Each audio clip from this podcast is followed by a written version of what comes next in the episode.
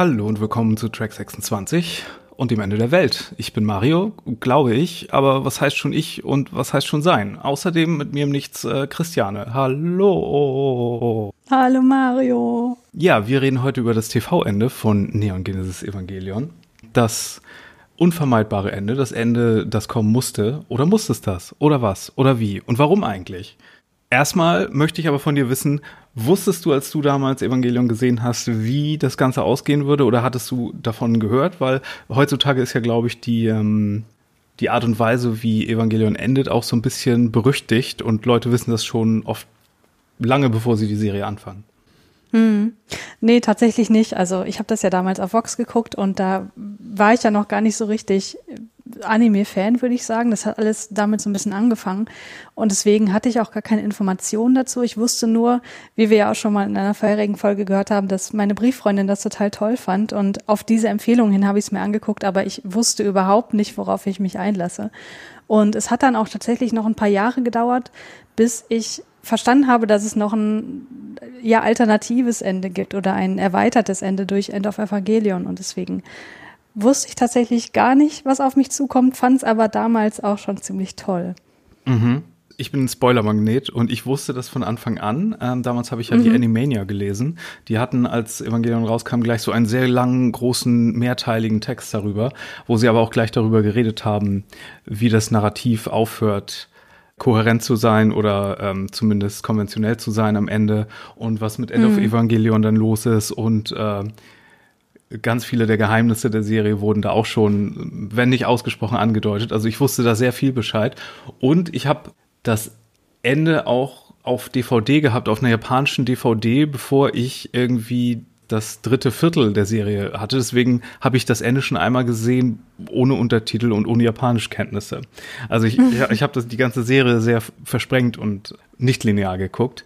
Äh, das heißt, mhm. ich wusste das damals schon, obwohl das nicht so Common Knowledge und nicht so ein Meme war, wie das heute eigentlich ist. Mhm. Eins der am meisten verwendeten Memes auf Twitter oder wo immer man sich im Internet rumtreibt, ist ja auch, wann immer jemand irgendwas Tolles Evangelion-mäßig postet, was kommt dann? Keine Ahnung, worauf du jetzt hinaus willst. Ach so, du meinst Gratulation oder was meinst du? Genau, congratulations. okay. Aber heute wollen wir hm, gar nicht so sehr im Detail vielleicht darüber reden, was da alles passiert. Wir gehen jetzt natürlich wie jede Woche durch, aber wir wollen vielleicht auch noch über so ein paar andere Aspekte dieses Endes reden, warum es so gekommen ist, ob das schon immer so geplant gewesen ist und wie das einzuordnen ist und also interessante Sachen. Mhm. Und äh, bisher haben wir ja auch oft das F-Wort schon benutzt, was bei uns natürlich nicht Fuck, sondern Freud ist. Und diese Woche kommt noch das L-Wort hinzu, aber da müsst ihr bis zum Ende der Folge warten, um herauszufinden, was das ist.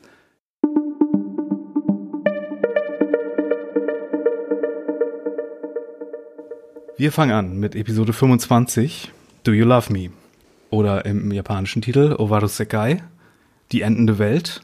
Da ist drin, was auf der Packung steht, würde ich sagen. Regie führte Kazuya Tsudomaki und das Drehbuch stammt einzig und allein von Hideaki Anno, was ich glaube bisher nur einmal passiert ist.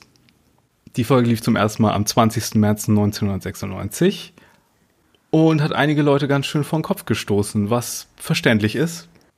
Denn ich meine, wir sind ja schon einiges an Introspektion in Evangelion gewöhnt in der zweiten Hälfte. In der ersten Hälfte war Evangelion ja ein sehr wenn auch schon anspruchsvoller Riesenroboter-Anime, aber in der zweiten Hälfte ab Folge 14 und speziell ab Folge 16 wird es ja immer introspektiver und jetzt verabschieden wir uns aber komplett in die Introspektion, haben aber auch ein Framework dafür, denn uns sagt die Serie schlichtweg und daraus, okay, die Welt ist untergegangen.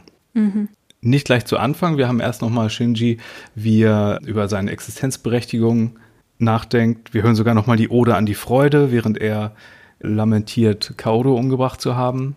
Der Bildschirmtext erinnert uns auch nochmal daran. Und dann richtet sich aber der Bildschirmtext quasi gegen Shinji. Also die Serie selbst richtet sich gegen Shinji oder geht mit ihm in den Dialog. Und das ist nicht mehr so eins zu eins zu entschlüsseln, dass hier ein Engel mit Shinji spricht oder so. Also ich habe es tatsächlich auch immer relativ abstrakt gesehen und dachte, das ist Anno, der mit Shinji spricht oder mit den anderen Leuten später auch. Vielleicht ist das zu abstrakt, aber es gibt halt keinen kein Dialogpartner mehr, keinen greifbaren. Ja, genau. Ja, die Instrumentality selbst ist es eigentlich, die mit ihm spricht, ja. Das ist ja. schon der Prozess selber, ja. Dann sehen wir Shinji auch zum ersten Mal, während er sich rechtfertigt, auf dem Klappstuhl der Verzweiflung. Auch ein mhm. ganz berühmtes Bild aus dieser Folge, nämlich wie Shinji in einem schwarzen Nichts von einem Scheinwerfer beleuchtet, traurig auf einem Klappstuhl sitzt und äh, äh, ein Bild, von dem mir Christiane mal einen Pin geschenkt hat. Den besitze ich selbst auch und trage ihn mit Stolz. oh, ich habe einen neuen Rucksack, da könnte ich den mal ranmachen, stimmt. Auf jeden Fall, ja, vielleicht sollten wir kurz was zu der ganzen Ästhetik hier sagen. Wir haben ja vorher schon so abstrakte Räume gehabt wie Shinjis Zugabteil. Mhm.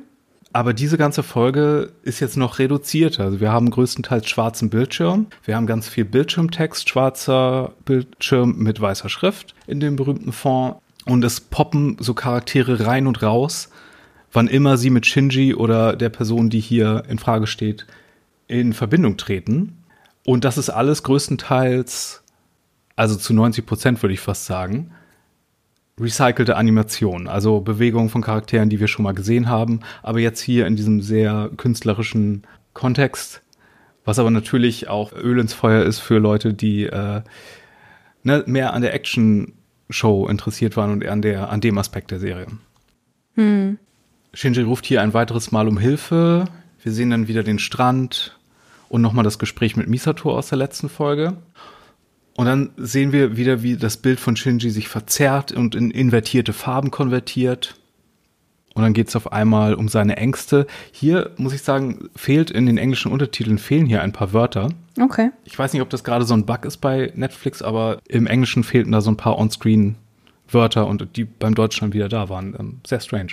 Und dann sehen wir auch zum ersten Mal diese neblige Ödnis, die Ödnis der Einsamkeit, in der Shinji nach allen möglichen Leuten in seinem Leben ruft, auch nach seinem Vater und seiner Mutter.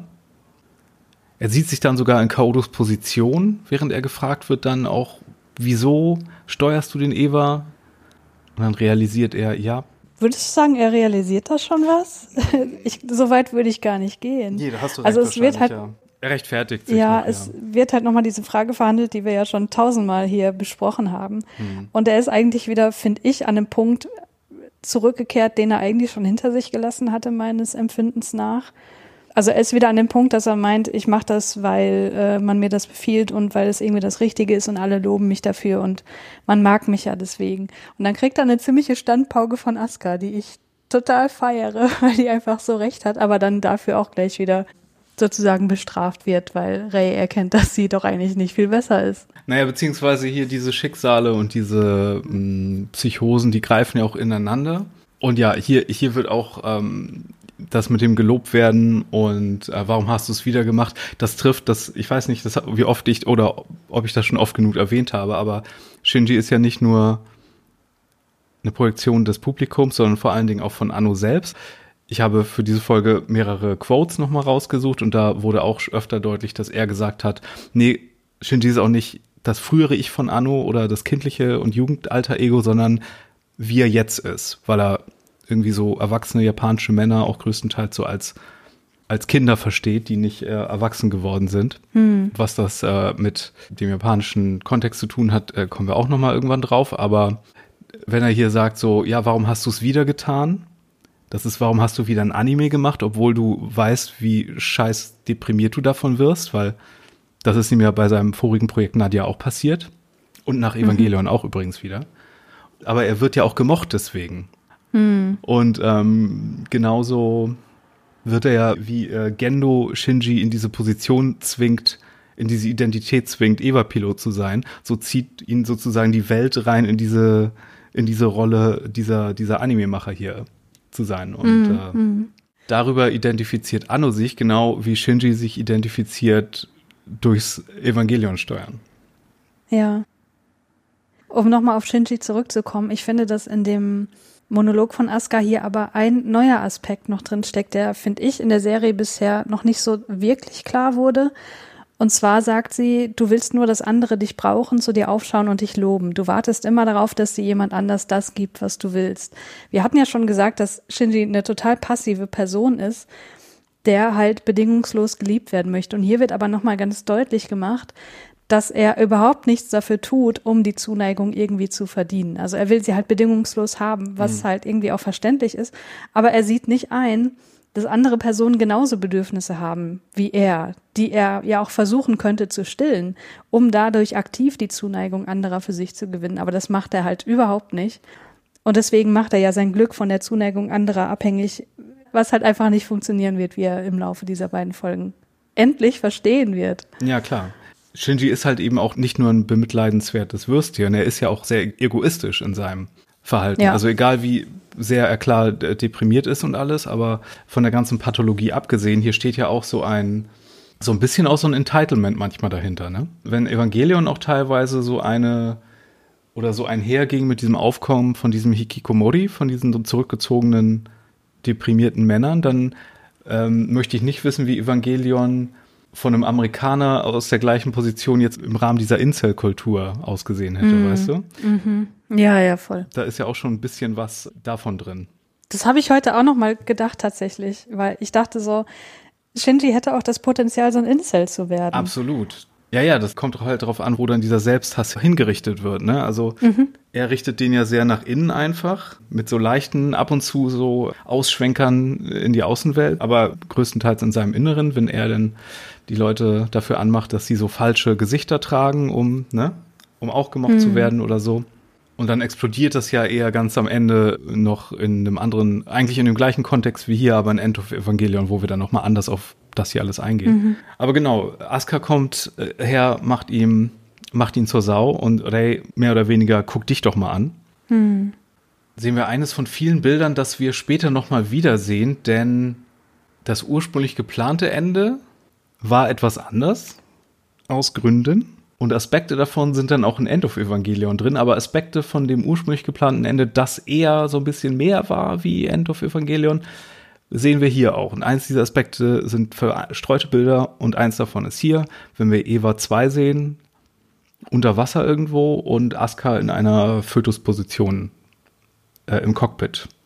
Sie bezeichnet sich hier als Wrack, also wie sie vorher Eva 2 bezeichnet hat oder was meinte sie? Du, du Dreckskiste oder so? Mhm, genau, und dann realisiert sie, dass sie eigentlich das Wrack ist, das genau. nicht funktioniert. Und dann geht es hier erstmal in ihrem Kontext um Bindungsängste, die natürlich daher ruhen, äh, was in ihrer Kindheit zum Teil passiert ist. Und dann ist das hier aber alles im Fluss und geht weiter schon wieder auf Ayanami über. Denn Asuka so von so einer Puppe wie dir lasse ich mir gar nichts sagen. Witzig auch, dass sie dann von der Puppe spricht, wobei das ja genau ihr Trauma ist. Die, die Sachen greifen hier wirklich so ineinander und fließen ineinander über. Mhm. Und die ganzen versprengten Identitäten von Ayanami kommen hier jetzt auch zusammen. Wir bekommen sogar eine Überschrift, so Case One, der Fall Ayanami.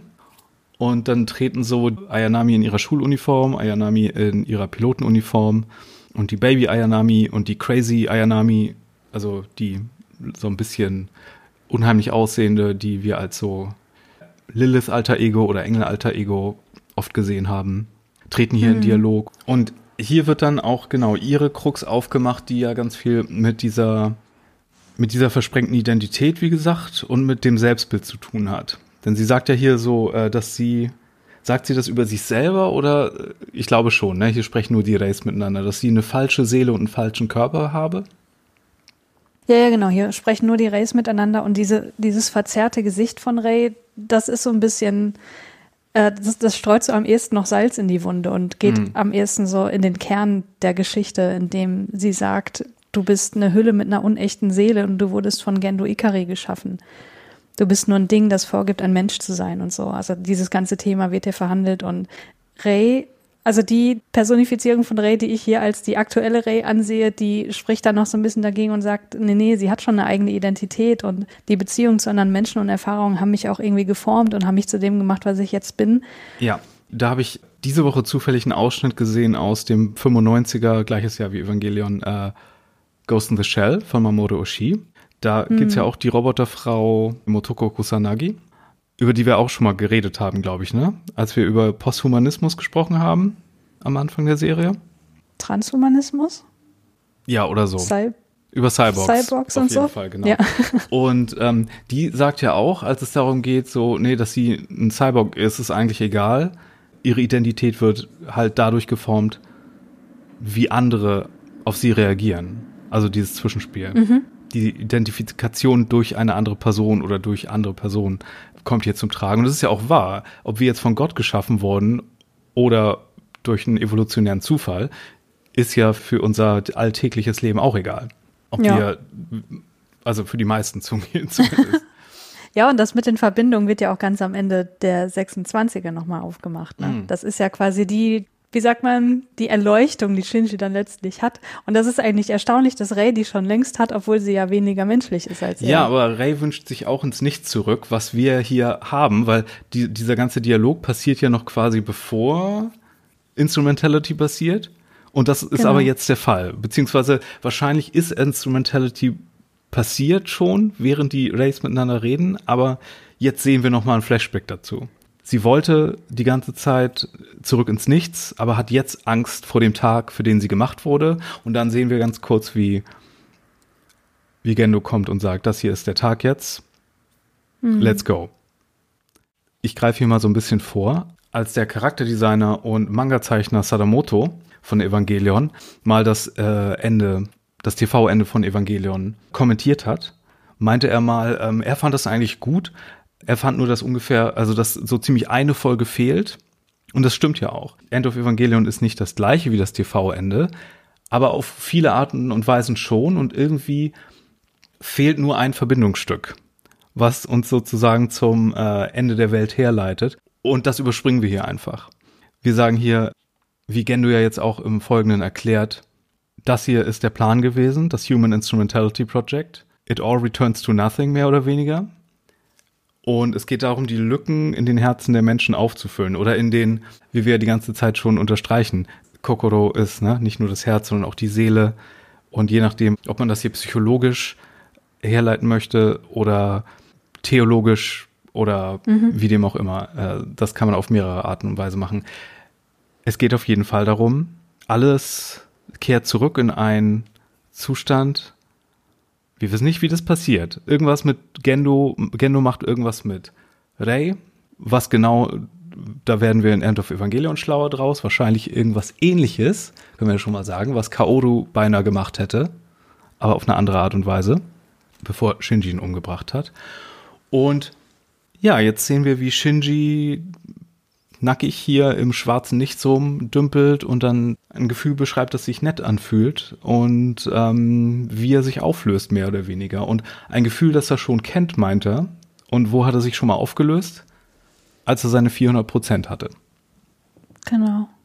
Zwei weitere Bilder zeigen dann, ja, auch so eine Vorschau auf End of Evangelion beziehungsweise auf den ursprünglichen Plan, nämlich wir sehen hier die Leiche von Rizko mit einem Einschlussloch im Rücken in einem LCL-Tank schwimmen und Misato ähm, ebenfalls wahrscheinlich erschossen an so einer grünen Nervwand.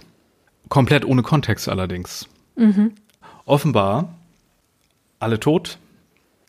Aber zu sagen, das hier ist jetzt ein schlechtes Ende, in Anführungszeichen, ähm, ist halt viel zu profan, weil wir sind hier jetzt komplett jenseits von so deskriptiven Begriffen wie gut oder schlecht. Ähm, Misato ähm, protestiert aber trotzdem noch, bis äh, Rizko ihr dann sagt, ja, wieso denn? Das, genau das hier hast du dir doch auch gewünscht. Und dann machen wir den Fall Misato auf, die auch eine eigene Überschrift bekommt.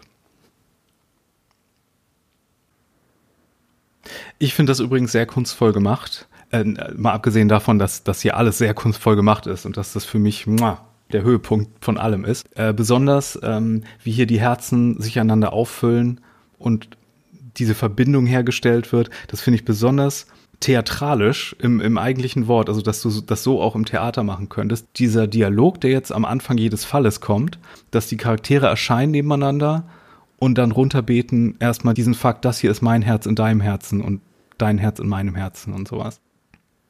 Ja, ich mag das auch total. Und ich mag das vor allem, weil wir das schon kennengelernt haben und jetzt sehen wir es so richtig manifestiert auf dem Bildschirm. Weil die Idee der Repräsentation des Selbst in anderen hat Shinji ja schon kennengelernt durch den Dialog mit Leliel. Da hatten wir das schon längst. Ja, richtig. Und hier sehen wir es jetzt und jetzt unterhalten sie sich auch noch miteinander und das ist einfach so schön und so greifbar. Und ich finde, das ist irgendwie so eine Verbildlichung von einer Idee, die man wahrscheinlich schon oft hatte und so, aber die man irgendwie auch auf sein eigenes Leben so gut anwenden kann. Weißt du, was ich meine? Mhm. Weil ich kann mir ja auch vorstellen, dass du ja auch eine Christiane in deinem Kopf hast. Und ich frage mich natürlich auch, inwiefern stimmt die denn mit der überein, die für, für die ich mich halte so und wie viel tue ich dafür, dass du ein möglichst gutes Bild von mir hast. Ja. Okay, das L-Wort sparen wir uns trotzdem noch für den Schluss auf, sonst ja, überschlagen ich weiß, wir uns jetzt aber dafür hier. braucht man das L-Wort gar nicht. Nee, und vor allen Dingen hatten wir es ja auch tatsächlich schon, wie du gemeint hast, wo, wo Shinji dann ja auch gesagt wird, das sind die Shinjis, vor denen du dich fürchtest. Mhm, genau. Es gibt keinen echten Shinji, es gibt nur die Shinjis, die in deinem Kopf sind, die du in andere Leute Köpfe packst und so weiter. Ja, ja. Da ging es ja vor allem um den Shinji in dem Kopf seines Vaters Mhm. und so. In der Flashback-Folge habe ich doch schon mal gesagt, dass da die Bauklötze von Misato auch schon mit in ihrem Zimmer Ja. waren. Ne? Und hier kommen die jetzt zurück mit dieser äh, Pflasteroptik über ihrem Kopf dann auch wieder, oder? Hatten wir das mit dem Pflaster nicht schon mal? Hm, Das ist, das ist hier bei der kleinen Misato, ne? Oder ist das bei der Misato, kleinen genau. Aska, wo das, wo das Bild zerbricht und mit, mit Tesafilm geflickt ist? Nee, das ist Misato, ne? Das ist hier Misato jetzt, genau. Sie will, ähm, sie will kein gutes Mädchen sein, obwohl sie es sein soll, aber sie hasst ihren Vater und ja, hier sehen wir dann diese Bauklötze, die dieses Raumschiff ergeben. Und ich bin nicht ganz sicher bei den Bauklötzen, äh, was das hier repräsentieren soll, aber die sehen wir einmal aufgebaut und einmal zerstört. Und ob das hier so destruktive Impulse symbolisieren soll oder konstruktive und destruktive Verhaltensweisen und so. Weil sie ja eine sehr erfolgreiche Frau eigentlich ist mit einer Karriere und wird befördert in der Serie und allem möglichen. Aber ähm, innen drin hat sie halt diesen, ne, diesen auch Alkoholismus und sie will sich schmutzig machen und dann kommen die anderen Leute hier von links und rechts und fragen sie, warum sie mit Kaji geschlafen hat, ob es aus Liebe war oder weil sie ihrem Vater was auswischen will oder weil sie ihren Vater in Kaji gesehen hat. Also Sachen, die dann auf sie einpreschen, bis sie dann irgendwann, ja, hier zerbricht und eingesteht, dass sie eigentlich gar nicht glücklich ist. Und was ist eigentlich ihr wahres Ich? Und alle haben da irgendwie so eine Meinung zu. Und ja, und hier verschwimmen die Identitäten auch so weit, dass dieses dunkle, schmutzige Geheimnis oder was sie dafür empfindet, hier auch mit Shinji geteilt wird, der hier im Zentrum noch größtenteils steht, nämlich, dass Shinji hier äh, so eine Sexszene zwischen Misato und Kaji beobachtet. Das stimmt ja, die wir hier noch gar nicht so richtig interpretieren können, weil die kriegen wir in voller Gänze dann erst in End of Evangelion gezeigt, ne? Da wird es auch ein bisschen klarer, was Shinji hier guckt, aber er, he does not approve. Ja, lustig finde ich, dass man hier äh, das Geräusch eingeblendet bekommt eines Zuges, der Mm. eine Zugkreuzung überquert. Klassiker, oder? Oder Mhm. vielmehr ein, Zug, der, ein Zug, der in Tunnel fährt, vielleicht eher, weil das ist doch das, das ja, aber äh, es hört, so hört es sich Symbol. eigentlich nicht an. Ja, ja, das stimmt. Aber hier sieht man halt nochmal in dieser Szene, die, also in diesem ganzen Komplex, den ich halt auch total liebe, weil ach, das einfach so greifbar ist und so nachvollziehbar, wie Misato da zusammenbricht. Äh, man sieht auf jeden Fall nochmal den kompletten Konflikt, der ihre Tragik ausmacht und wie viel sie auch, obwohl sie ja in, im Alltag, also jetzt mal abgesehen von bei sich zu Hause immer so relativ erwachsen wirkt und so und relativ geordnet und workaholic-mäßig und so, dass sie einfach so viel auch unterdrückt hat und das natürlich durch den Alkoholismus an die Oberfläche gelangt, ne? Ja. Und also das wird hier alles nochmal so gut zusammengefasst, wie das auch vorher bei Shinji und Asuka und Rei gemacht wurde. Und die entscheidende Frage, wo es ja hier um das Glück geht am Ende, ist ja auch, und ich glaube, das wird auch erst mit End of Evangelion so wirklich greifbar, was damit gemeint ist, was sie sich wirklich wünscht. Wünscht sie sich das Instrumentality Project oder wünscht sie sich daraus auszubrechen? Na, sie versucht das ja sehr simpel zu sehen und versucht hier diejenige zu sein, die das alles aufhält und einfach Rache an den Engeln und versucht sich ja ständig einzureden, dass es das ist, was sie will. So einfach so eine einfache Motivation. Und deswegen ist es auch so einfach für sie, dieses Glückstraumhaus zu bauen, was dann aber auch mit am einfachsten ist, niederzureißen. Du meinst jetzt das Glückstraumhaus, in dem sie körperliche Nähe sucht und versucht, diese Lust zu befriedigen, oder was meinst du jetzt gerade damit? Ja, aber auch generell, dass sie sich was vormacht beim Glücklichsein und dass man nur, äh, keine Ahnung, äh, sich rächen muss und dann ist die Charaktermotivation befriedigt. Ja, ja, das ist natürlich alles total fragil. Und ich glaube, dass sie prinzipiell auch jemand wäre, der Instrumentality gut finden würde, weil sie sagt ja auch da nochmal zu sich selbst, dass sie ständig auf der Suche ist nach körperlicher Nähe und die lässt sie so gut die Lehre in ihrem Herzen vergessen und so weiter und deswegen benutzt du Männer ja eigentlich auch nur. Deswegen müsste ihr das eigentlich total gelegen kommen. Ist dir übrigens aufgefallen, dass die Struktur ein bisschen strange ist? Wir haben Fall 1 Misato, Fall 2 Asuka, der jetzt kommt. Und Ayanami mhm. war vorher auch ein Case, aber nicht in dieser Reihe drin. Ja, weil die beim Instrumentality Project ja eine ganz andere Rolle erfüllt. Mhm. Deswegen ist die da ja eigentlich nicht mehr. Also sie kann ja, also doch, sie kann ja entscheiden. Sie ist ja eigentlich der, die Entscheidungsperson überhaupt, aber entscheidet halt nicht über ihr eigenes Schicksal, sondern über das der gesamten Menschheit. She's bigger than Jesus. Ja, genau. Ja, wie gesagt, Case 2, Asuka. Wir sehen hier nochmal eine Szene, Szene aus ihrer Kindheit mit ihrer Mutter, die sich umgebracht hat, sich mit ihrer Tochter umbringen wollte, dann aber sich mit der Puppe erhängt hat. Hier ein einen wirklich furchtbaren Dialog mit der Stiefmutter und dem Vater.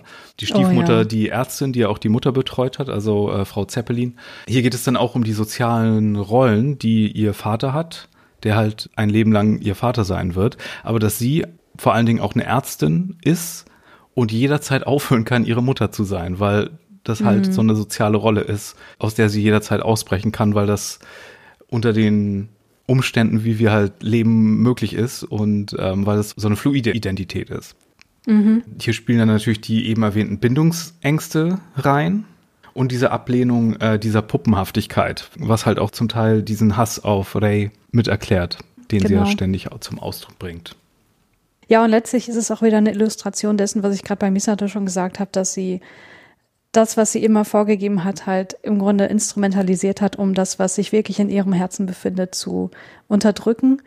Und hier sagt sie es halt dann zum ersten Mal, dass es letztlich bei ihr auch darum geht, nicht alleine zu sein. Ja, und sie will, sie hat halt diesen Frust auch, aber bei ihr drückt sich das, wie ich letztes Mal auch schon meinte, durch die sauber gefalteten Klamotten und so, drückt sich das nicht durch Suizidalität aus, sondern sie sagt ja hier auch sogar wiederholt, ich will nicht sterben und so.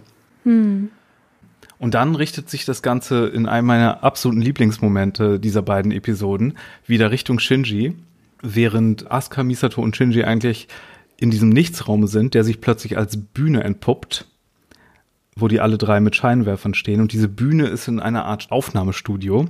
Und Shinji steht mit Misato davor, die ihm erklärt, das hier hast du dir gewünscht, das hier ist eine Welt, die nicht gerettet werden kann, das hier ist das Ende der Welt und wir kümmern uns jetzt um deine Seele mehr oder weniger, mein Jung. Das hier war jetzt der Fall von den beiden. Aber wir haben noch eine Folge und in der geht es dann exklusiv um unseren kleinen Sad Boy. Das hier war nur ein Vorgeschmack dessen, was in Instrumentality möglich ist, in dieser Verschmelzung der Seelen, in diesem Auffüllen der Herzen. Und oh mein Gott, wenn wir uns Shinji vorknüpfen, das wird ein ganzes Stück Arbeit, deswegen braucht er eine ganze eigene Episode. Es ist auch nur ein mögliches Ende. Aber das hier ist auch die Realität, ist ein interessanter Satz, der hier fällt. Ja, noch zwei, drei Worte zu dem Raum, in dem sie sich befinden. Rizko sagt ja dann ganz am Ende noch, in dem es alles Negative vermied, hat ein Herz diese einsame Welt herbeigesehnt. Also das, was wir da sehen, diese Bühne und dieser total schmucklose Raum, in dem er sich befindet mit Misato zusammen, beziehungsweise mit Misatos Repräsentation in seinem Kopf. Mhm. Das ist also die absolute und greifbare Manifestation seines gesamten Vermeidungsverhaltens, was wir über die Serie immer wieder sehen, ne, das Wegrennen, das sich verschließen, das Shinjis Ängste vor der Zurückweisung anderer verstärkt und aufrechterhalten hat. Und was er halt lernt hier durch die Aufklärung von Misato ist, dass seine Realität subjektiv ist, dass es das ist, was er draus macht und dass es sozusagen eine unabhängig von seiner subjektiven Erfahrung existente Realität überhaupt nicht gibt. Und das sind ja nochmal ganz schöne konstruktivistische Ideen, die hier drin stecken, ja. finde ich. Und sehr, sehr passend, während er diese Standpauke bekommt, sehen wir halt lauter Equipment und Bühnenbilder und Scheinwerfer und Bodenmarker, wo Leute zu stehen haben. Mhm. Also alles, was du dir so als diese Konstrukte vorstellen kannst, denen du unterliegst. Und gleichzeitig, was sehen wir natürlich, was ist hier am wichtigsten an diesem ganzen Umgebungsding? Man sieht einen Notausgang. Ein sehr schönes Detail. Ja.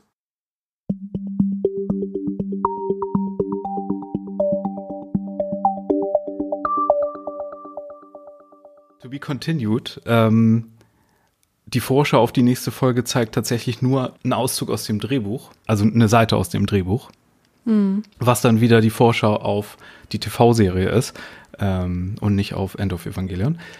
Folge 26 lief zum ersten Mal am 27. März 1996 auf TV Tokyo, trägt den internationalen Titel Take Care of Yourself. Also Anu wird jetzt so deutlich hier. Ich kann schon gar nicht mehr. Ähm, und der japanische Titel ist mega interessant.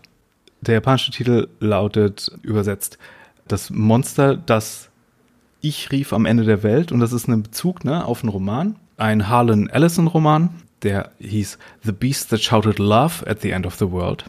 Und das Wort I heißt ja auf Japanisch auch Liebe. Aber das mhm. Wort I hier in diesem Titel ist geschrieben im Katakana-Silbensystem und nicht mit dem Schriftzeichen für Liebe. Das heißt, du kannst das Liebe auch lesen als das englische I, was dann daraus macht, das Monster, das Ich schrie am Ende der Welt. Mhm. Was also mit Absicht so ambivalent ist. Also du kannst hier Liebe und, und Ich sehen. Und das Ich ist natürlich fast schon interessanter weil es ja hier um Identitäten geht und äh, das Ende der Serie und Shinjis ultimative Erkenntnis hier. Die Regie führte nochmal Kazuya Tsurumaki und der Masayuki kommt hier nochmal hinzu. Drehbuch wieder allein Hideaki Anno. Wir bekommen per Bildschirmtext vermittelt. Instrumentality wird fortgeführt und das passiert hier mit allen, allen Menschen gerade. Weltuntergang für alle ein sehr sozialistischer Weltuntergang. Champagne Instrumentality for everyone now. ähm, aber wir haben keine Zeit für alle Leute. Deswegen nur hier Case 3 jetzt Shinji Ikari. Ja, der Fall Shinji Ikari beginnt hier damit, dass nochmal von mehreren Leuten zusammengefasst wird, um was es im Instrumentality Project eigentlich geht. Denn alle fühlen die existenzielle Leere und die fehlende Verbundenheit zu anderen Menschen, die aufgelöst werden soll. Denn die Menschen haben ja so schwache und zerbrechliche Herzen die sich gegenseitig vervollständigen müssen, um zu überleben. Das haben wir in der letzten Folge oder in der vorletzten vielmehr auch schon von Kaoru gehört.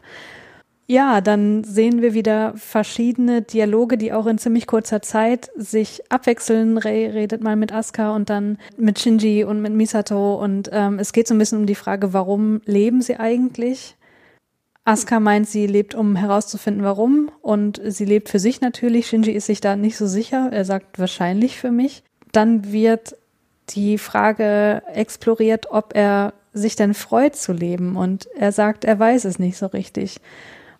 Und dann geht es eigentlich nochmal ganz konkret um das Thema Einsamkeit und eben um das problematische Verhalten von Shinji, nämlich das Wegrennen vor Schmerz und Leid.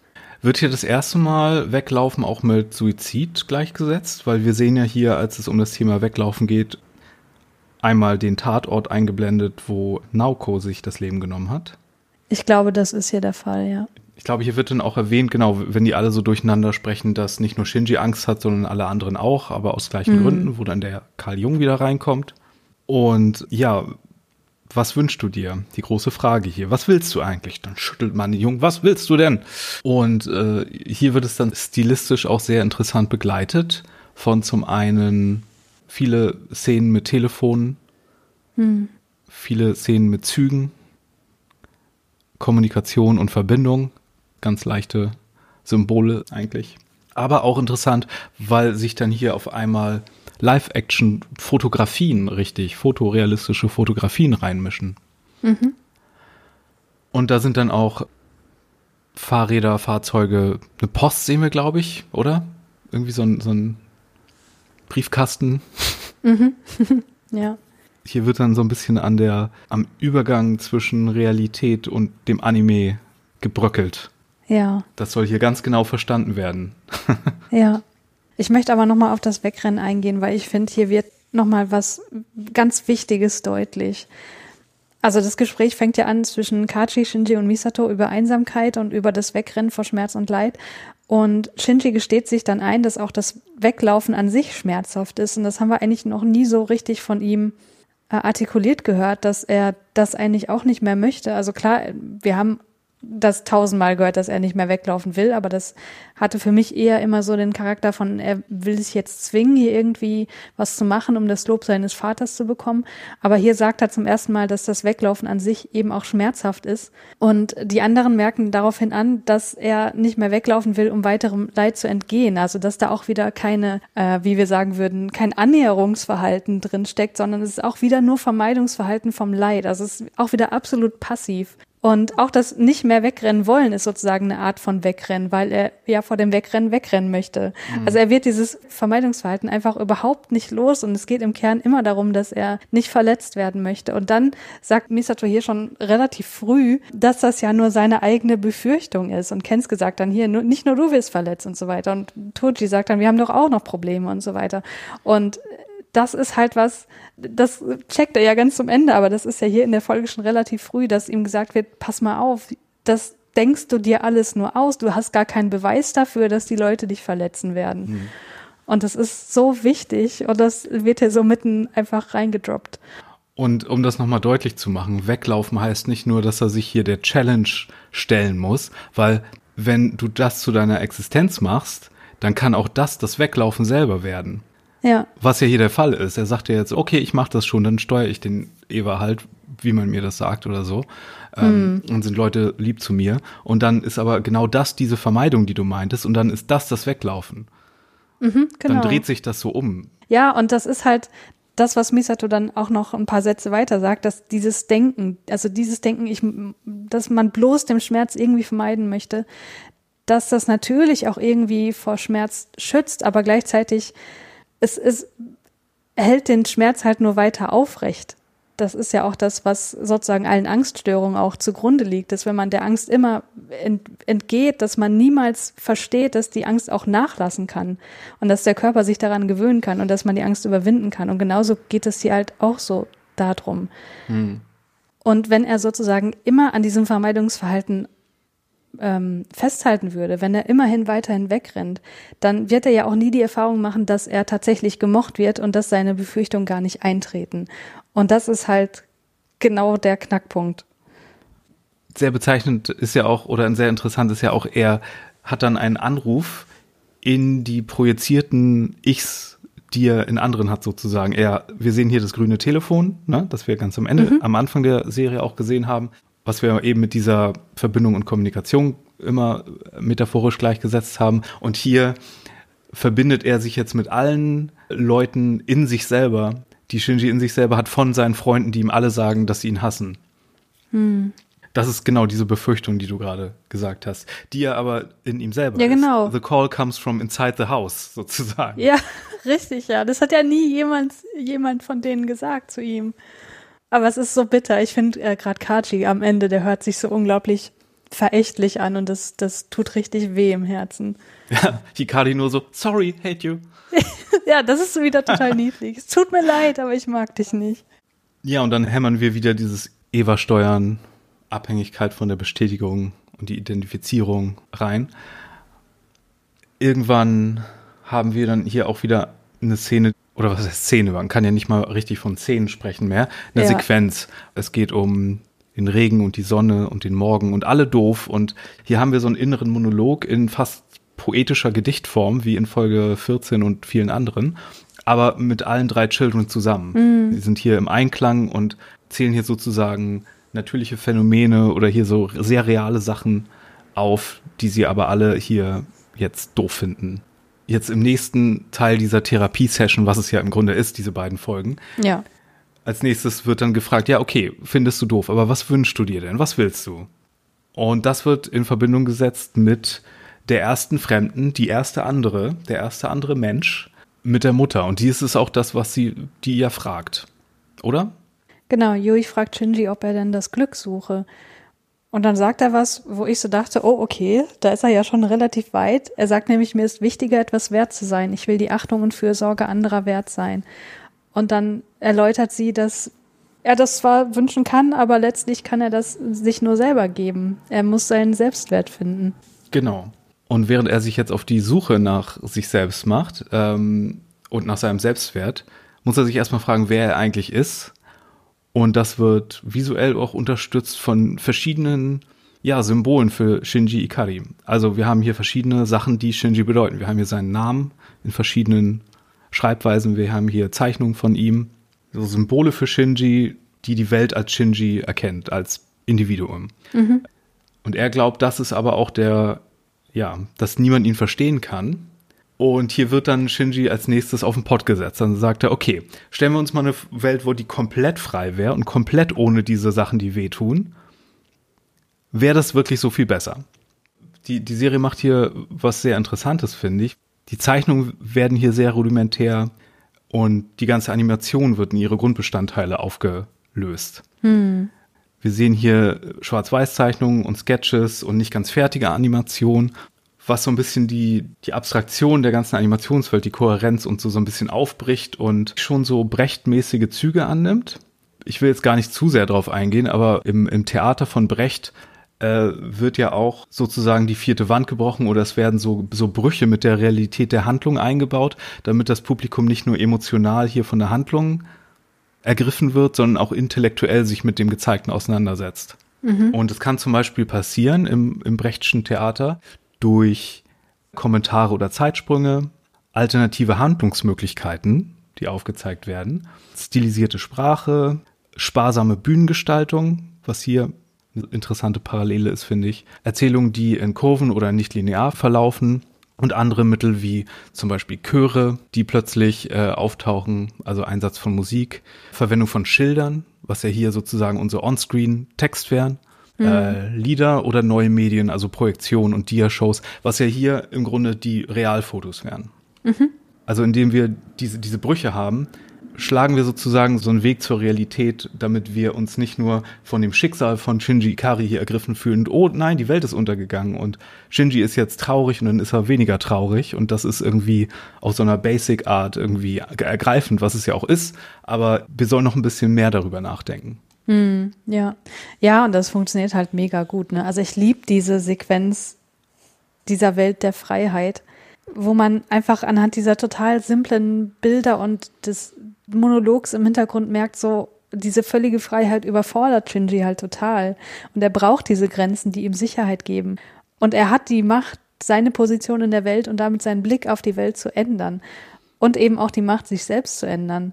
Weil in dieser Welt, die er da erlebt, die ja nur aus ihm besteht. Das ist ja so cool gemacht, wo wirklich der Bildschirm weiß ist und er nicht mal mehr die Grenzen seines Gesichtes hat, sondern wo nur noch die Augen und der Mund und die Nase auf weißem Blatt Papier zu sehen sind. So. Shinji ist das Medium.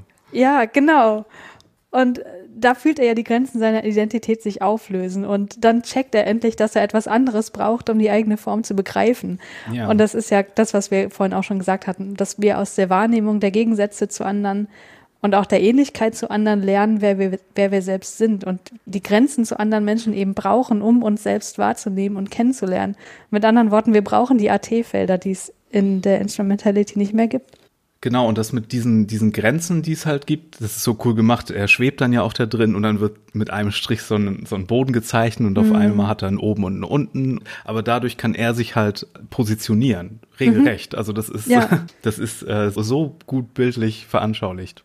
Ja, und am Ende dieser Sequenz versteht er ja endlich noch, wo Aska dann auch sagt, hast es endlich kapiert, dass andere Menschen auch Teil seines eigenen Herzens sind, wo sozusagen der ganze, das ganze Gedankenkonstrukt dranhängt, wenn ich mich so verhalte, damit meine Repräsentation in anderen Leuten möglichst positiv ist und ich mhm. auch die Repräsentation anderer Leute in meinem Herzen habe, dann könnte es so sein, dass die sich genauso verhalten damit sie möglichst positiv bei mir ankommen und auch im Grunde mit genau den gleichen Dingen zu strugglen haben wie er. Und oh, das ist so mhm. schön, wenn er das endlich versteht.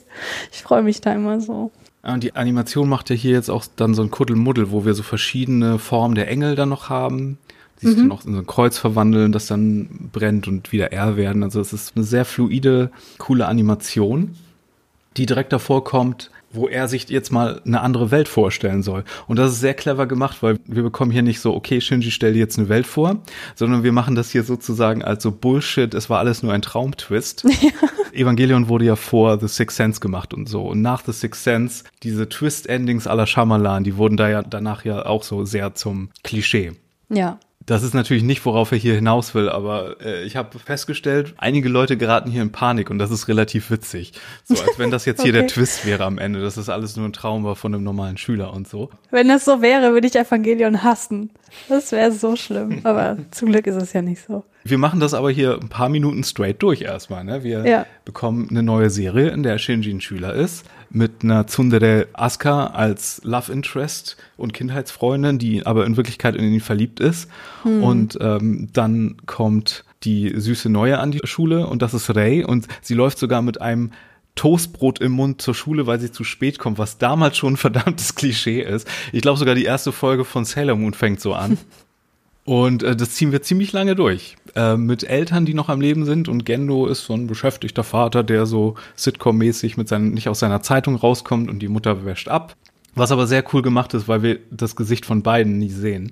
Ja, und die sind trotzdem liebevoll miteinander. Das ist nicht so, dass sie sich ignorieren oder so oder in so einem Trotz sind, sondern das ist einfach harmonischer Alltag.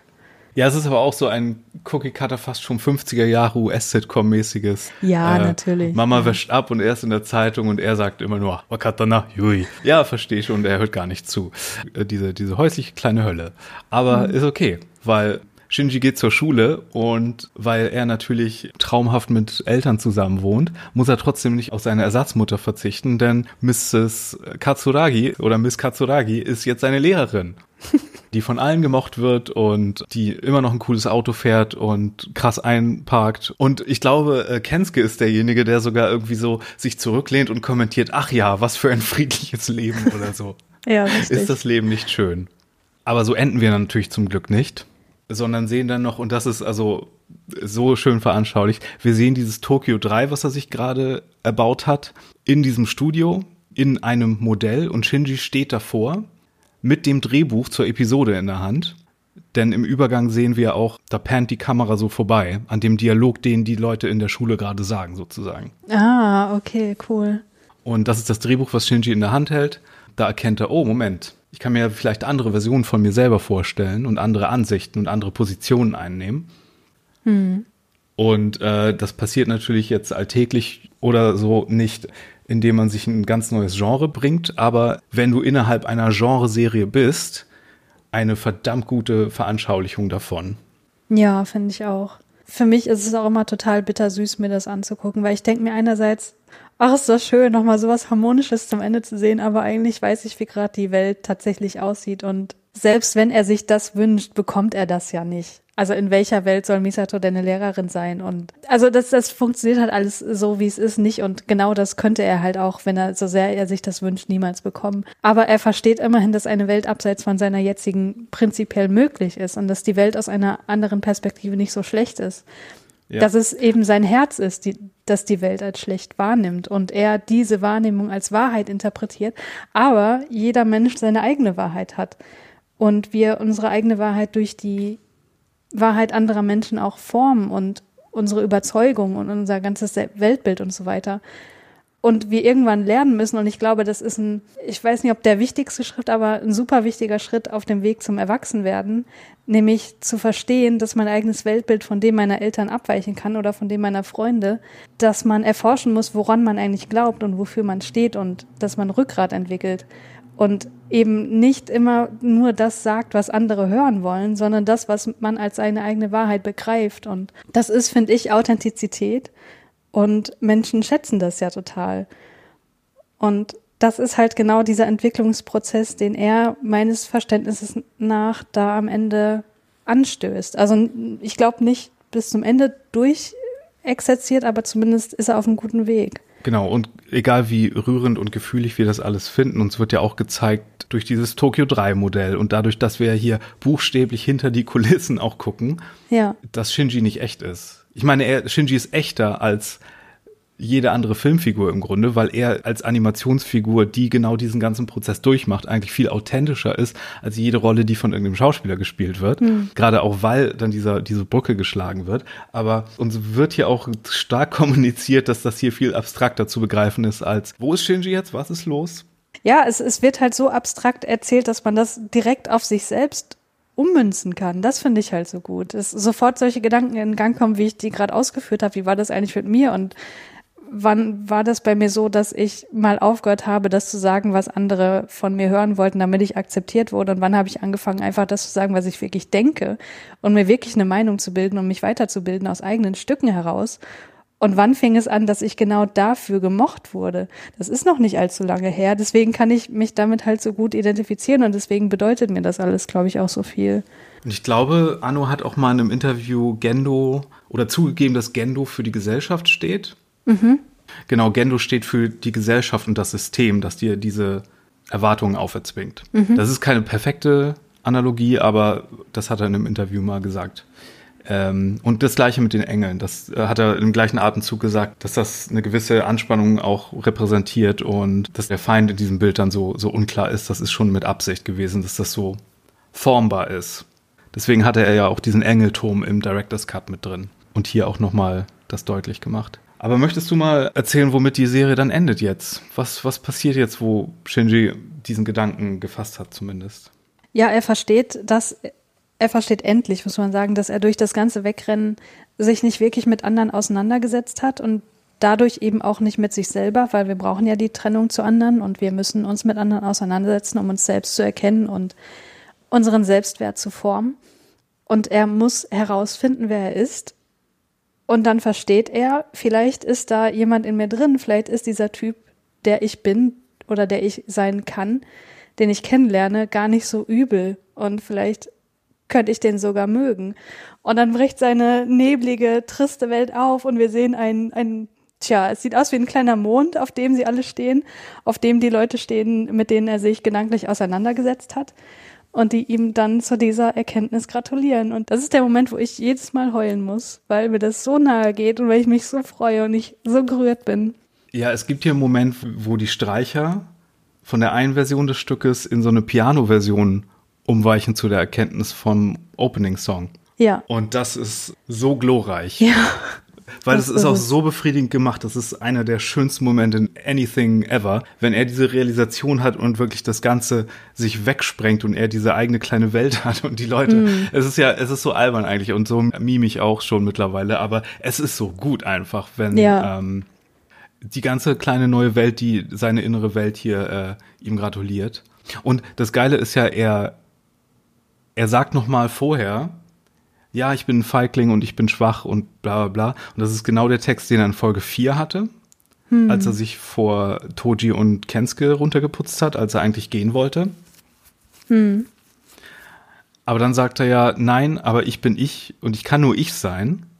Und es ist in Ordnung so. Damit ist er hier das Biest am Ende der Welt, das nicht nur irgendwie seinen Selbstwert, eigentlich mehr das Potenzial eines Selbstwertes entdeckt, ne? Mhm. sondern seine Identität annimmt. Ja, richtig. Und dass es keine, keine Wahrheit, keinen wahren Shinji gibt, sondern dass er diese ganzen anderen Leute braucht, die ihm dann halt gratulieren, inklusive Mutter und Vater und Pinguin. Ja. Ja, und das funktioniert ja auch noch auf der anderen Ebene, auf der Realitätsebene, das, was sich wirklich in der Welt abspielt, wovon wir ja gar nichts sehen in dieser Folge, abgesehen von diesen paar Einblendungen, weil wir lernen ja dadurch, also mir ist es immer ein bisschen unbegreiflich oder ich kann es nicht so richtig nachvollziehen, wie Leute das nicht verstehen oder wie sie behaupten können, ja gut, dass das hier mit End of Evangelien zusammenhängt, das kann so sein, das kann aber auch nicht so sein, wo ich mir denke, nein, das ist doch völlig klar, das liegt doch auf der Hand, dass sich das irgendwie parallel abspielt, nur hier in Shinjis Kopf. Aber die Auswirkungen dessen, was wir da sehen, hat halt auch reale Auswirkungen in End of Evangelion, indem er eben Instrumentality ablehnt, weil er die Grenzen zu anderen aufrechterhalten möchte oder wiederhaben möchte, um sich selbst als eigenständige Person wahrnehmen und kennenzulernen. Und er das Risiko eingehen möchte, von anderen verletzt werden zu können. Ja, aber du bringst hier eine Wertung rein, finde ich, die im TV-Ende noch nicht drin ist. Im End of Evangelion, weil Shinji da mehr die Kontrolle drüber hat, was auch mit allen passiert, auf so eine konkretere Art und Weise. Ja, ja. Ähm, da ist dann, da ist dann auf einmal so eine moralische Wertung in diesem ganzen Instrumentality-Ding drin. Die ist, finde ich, hier nicht drin, weil hier ist es einfach Tatsache. Das ist hier ja, ja, überhaupt keine Entscheidung, die er äh, zu treffen hat. Das meine ich doch auch gar nicht, dass es eine moralische Wertung hat. Ich meine nur, dass das, was er hier entscheidet, eine Auswirkung hat die ja, wir im Film dann ausformuliert sehen. Es gibt einen kleinen Unterschied, aber da kommen wir dann ja, ja. noch. Also in, innerhalb der Welt, abseits von diesem ganzen äh, Abstrakten. Ja, und was, was bedeutet so eine Welt? Das bedeutet natürlich auch, dass man selber dankbar sein kann. Und deswegen sind die letzten Worte von Shinji auch Arigato. Und die Serie selbst oder Anno oder wie auch immer, der Bildschirmtext sagt dann auch noch sehr schön, äh, danke Vater, auf Wiedersehen Mutter oder leb wohl Mutter und allen Kindern herzlichen Glückwunsch.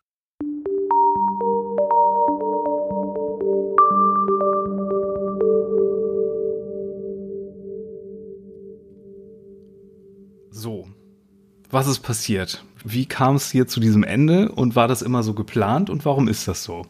Darüber gibt es eine ganze Menge Meinungen und Annahmen und ich möchte jetzt hier ein bisschen Licht reinbringen. Denn ja, Budget spielte eine Rolle, aber vielleicht spielte Zeit noch eine viel größere Rolle. Denn die ganze Serie wurde ja nicht bei Gynex, wo die Produzenten herkommen, und Anno gemacht, sondern bei Tatsunoko größtenteils und die mussten sich wiederum mit TV Tokyo koordinieren. Dann gibt's auch noch irgendwie Gerüchte um verschwundene Animationscells, aber da kann ich nicht konkrete wirklich Sachen dazu finden.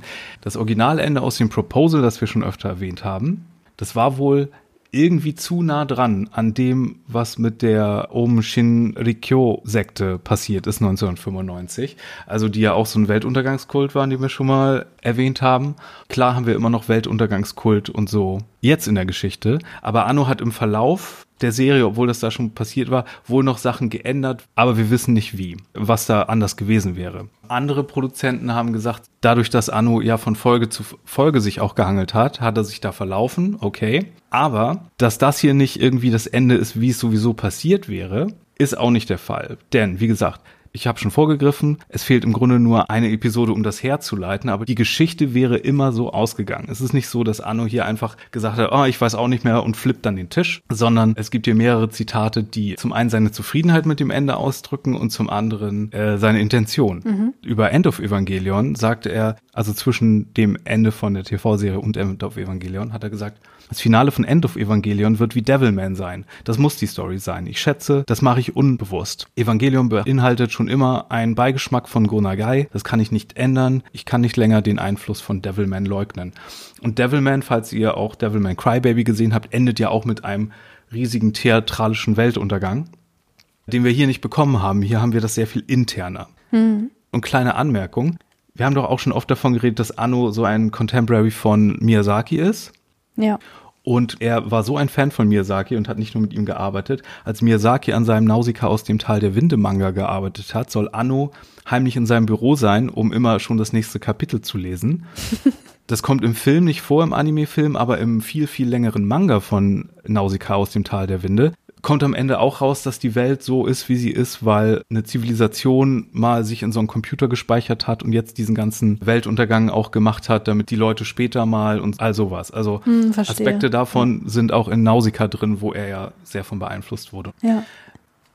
Dann gibt es noch die Annahme, dass Anno End of Evangelion gemacht hat, weil er selber nicht zufrieden war mit dem TV-Ende, was wir gesehen haben. Ist auch nicht der Fall. Seine ursprüngliche Reaktion ist ganz witzig. Das sagt der Masayuki, der Regisseur hier von der Folge, in, äh, einem Buch namens äh, Schizo Evangelion von 1997. Eine Story, die Anno übrigens auch genauso erzählt an anderer Stelle. Und zwar sagt der Masayuki hier, als er Folge 25 gemacht hat, meinte Anno, ich bin ein Genie. Aber nachdem die Ausstrahlung rief, kam er benommen aus seinem Zimmer und meinte, warum habe ich nur so was Seltsames gemacht?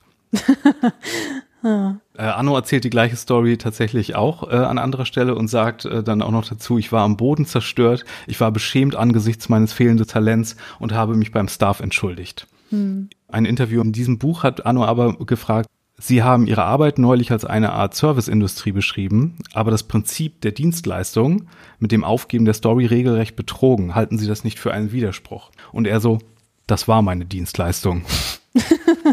und lacht dabei. Hm.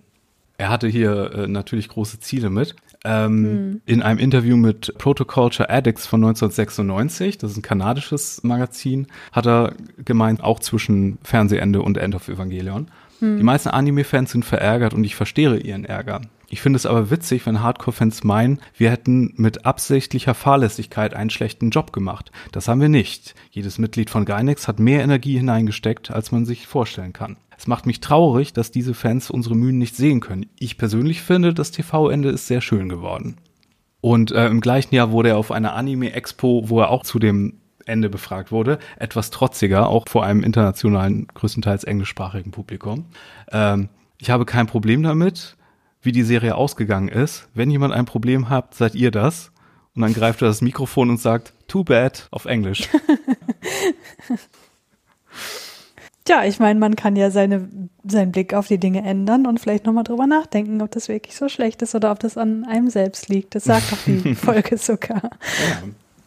Ähm, was den japanischen Kontext angeht und äh, die Aum-Sekte und all das, das machen wir später nochmal. In einer späteren Folge gehen wir da an den ganzen Kontext. Eine Sache, das L-Wort, was wir jetzt aber endlich benennen müssen.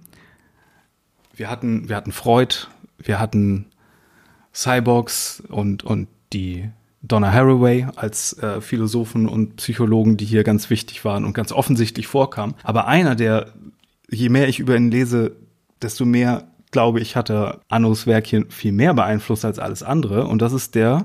Das ist Jacques Lacan, ein französischer Psychoanalytiker, der die Schriften Sigmund Freuds neu interpretierte und so seine eigene Variante der psychoanalytischen Theorie aufstellte. Und du hast mich, ich glaube, vorgestern gefragt, ob ich den kenne. Und ich musste sagen, äh, ja, der Name sagt mir was, aber ich weiß nicht, was er so gemacht hat. Und natürlich war ich da ein bisschen peinlich berührt, weil, naja, ich glaube, wenn man weiß, dass ich Psychologin bin, dann könnte man vielleicht auch annehmen, na, dann muss ich doch so jemanden kennen, der so berühmt ist. Aber nach kurzer Einarbeitung in seine Themen wurde mir dann klar, warum ich den nicht kenne, weil der einfach in der modernen Psychologie, die sich ja als Naturwissenschaft versteht, überhaupt keine Rolle spielt. Hm. Aber ich muss auch zugeben, das sehe ich genauso wie du. Viele seiner Konzepte sind direkt auf insbesondere diese letzten beiden Folgen anwendbar und auf Evangelion im Allgemeinen auch. Aber und das ist eine große Warnung, die ich da aussprechen möchte. Die ist überhaupt nicht intuitiv verständlich. Und oh, wenn ja. man da irgendwie Interesse dran hat, sich damit auseinanderzusetzen, dann muss man doch ein bisschen mehr Zeit investieren. Grob gesagt kann man sagen, dass es wie Freuds Psychoanalyse auch eine sehr breit gefasste Theorie der menschlichen Psyche ist und insbesondere der Verhaltensmotivation und der psychosozialen Entwicklung, die eben viele Thesen beinhaltet, die man hier tatsächlich verhandelt sehen könnte, wenn man es denn rein interpretieren möchte. Ich würde auch sagen, dass er nicht so anwendbar ist, ist, dass er vor allen Dingen viel mehr in der Philosophie als in der Psychologie zu Hause ist. Also, dass er viel mehr so verhandelt wird von so Leuten und nicht so Anwendung in der Praxis findet. Ja, es ist halt, das ist halt genau das Ding, weil diese Thesen, die er aufstellt, das ist alles irgendwie auch irgendwie super interessant und das gibt dem ganzen menschlichen Dasein und der menschlichen Psyche so ein, so ein mythisches Element, was, glaube ich, viele Leute reizend finden, was aber empirisch nicht mal ansatzweise überprüfbar ist. Und deswegen Klar. spielt er halt in der Forschung keine Rolle.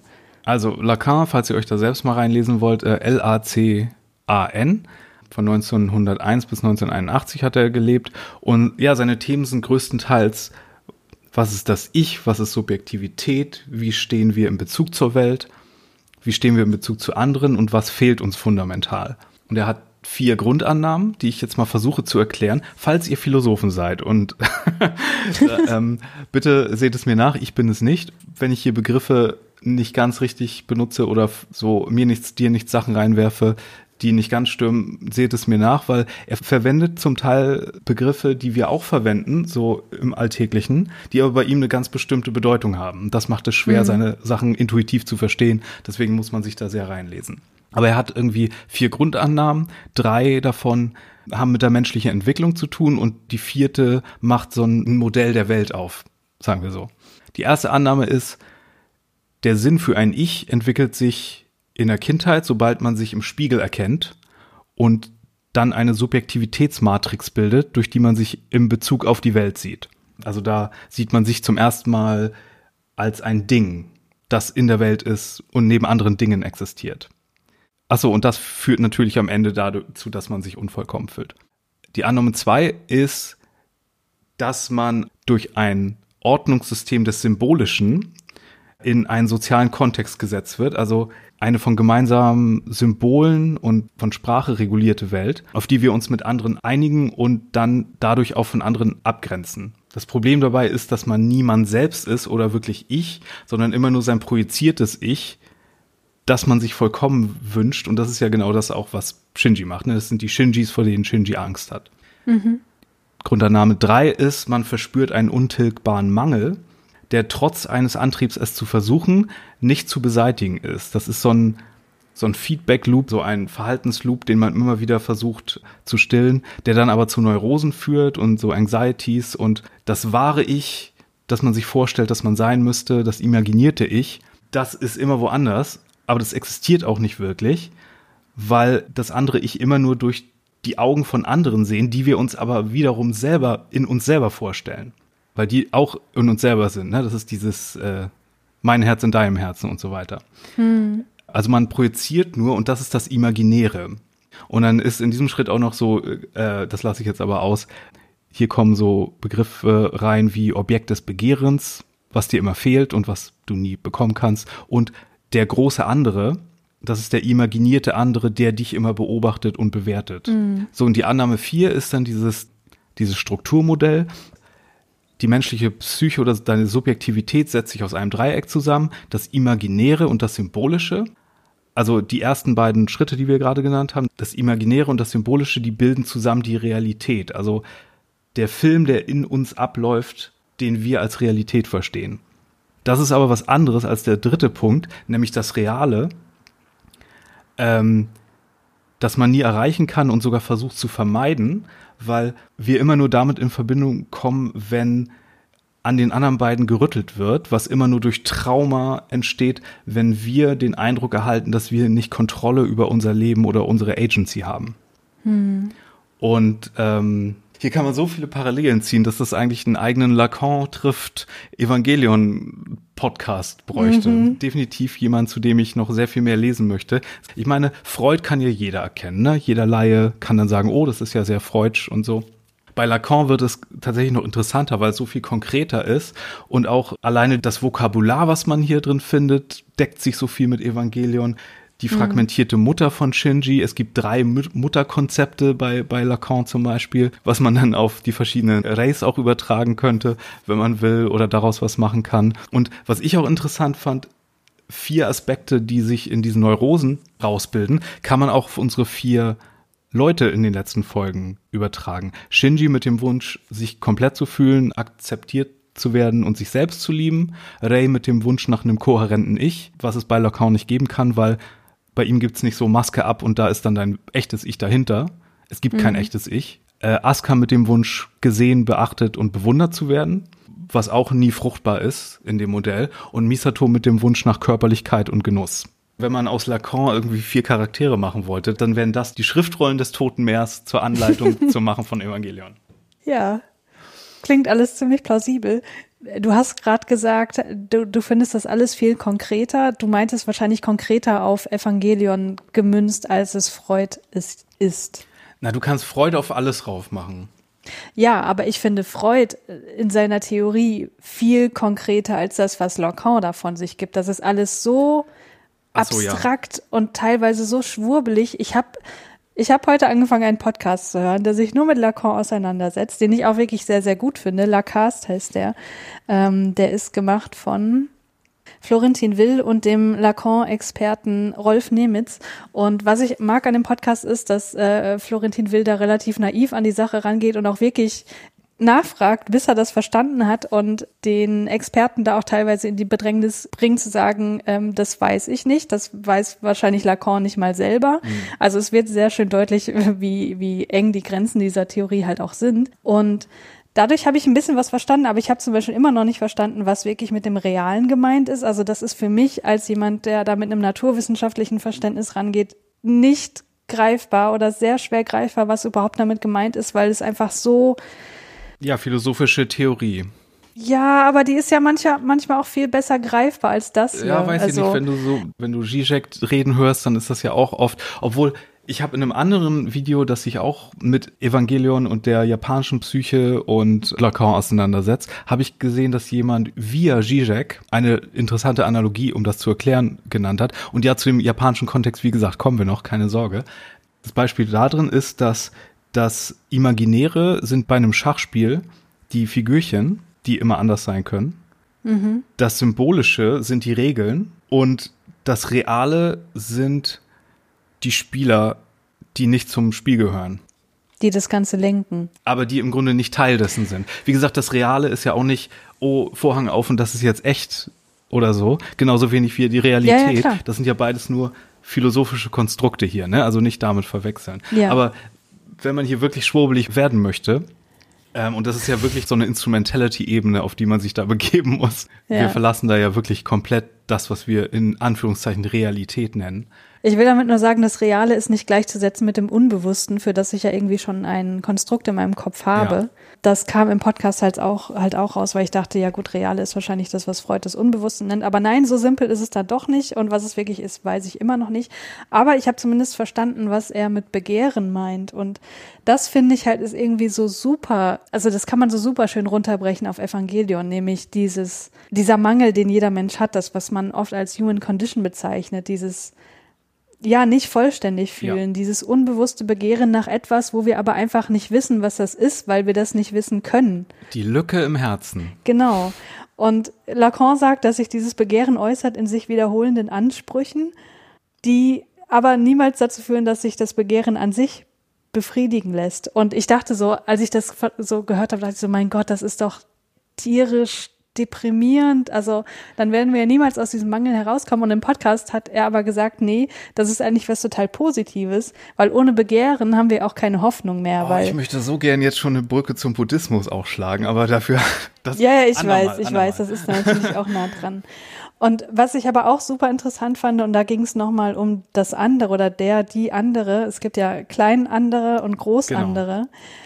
Und das finde ich auch so super greifbar, so wie ich das jetzt verstanden habe, nachdem ich diesen Podcast gehört habe. Ja, ich bin da wirklich keine Expertin, aber ich habe so verstanden, dass klein andere eben auch real existierende Personen sein können, mit denen wir so reden, dass immer eine gewisse Distanz erhalten bleibt. Also das, ja. was Findlay im Grunde die ganze Zeit gemacht hat. Also wir reden mit kleinen anderen so, dass wir möglichst ein positives Bild aufrechterhalten möchten. Wir reden über das Wetter oder über irgendwelche Belanglosigkeiten, bloß dass wir nicht irgendwie an die Person wirklich rankommen.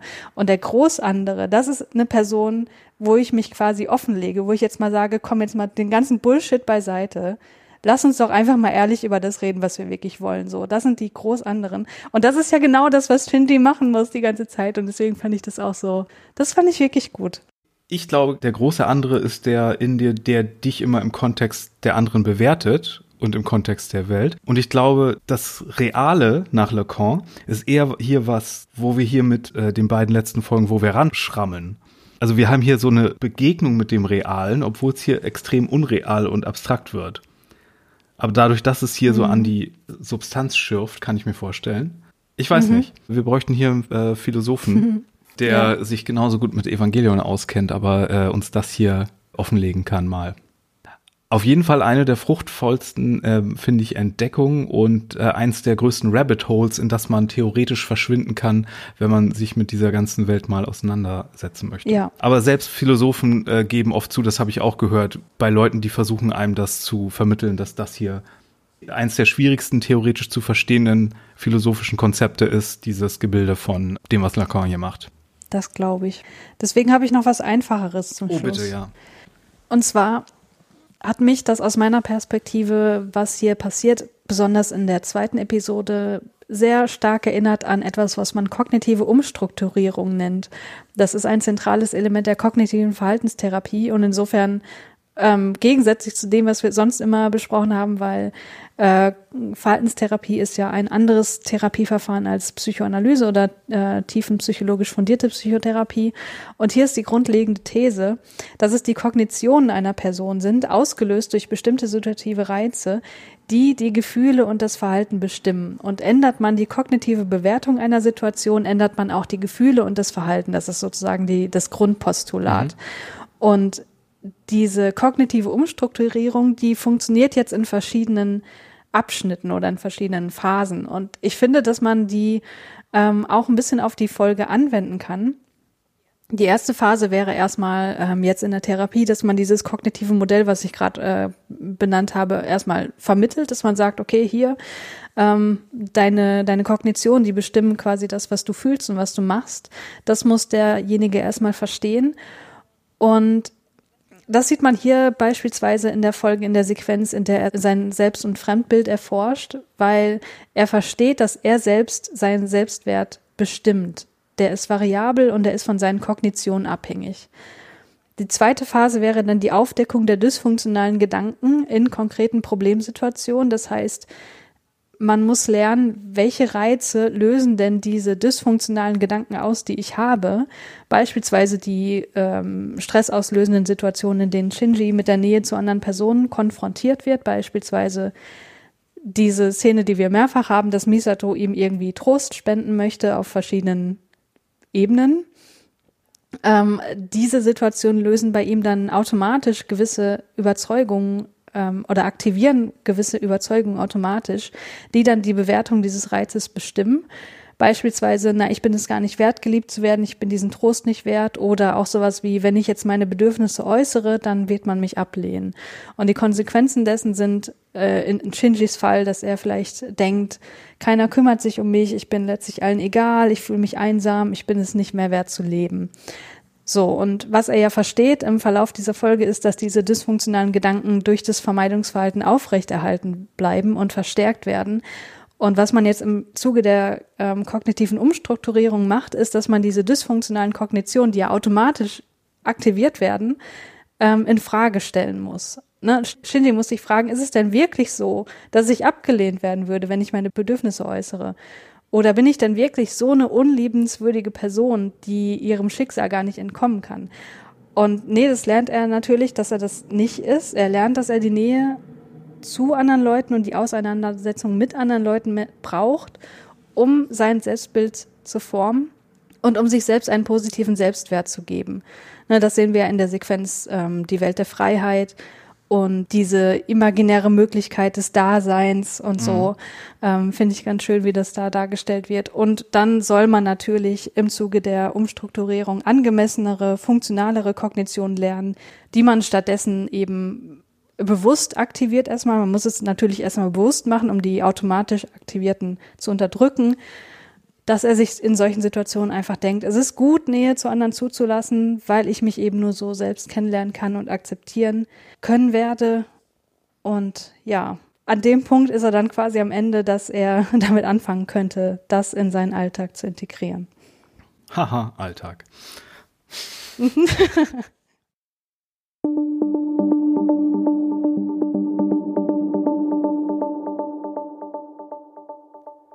so, jetzt aber Ganz am Ende. Ja. Noch ein paar letzte Worte deinerseits zu diesen letzten beiden Folgen.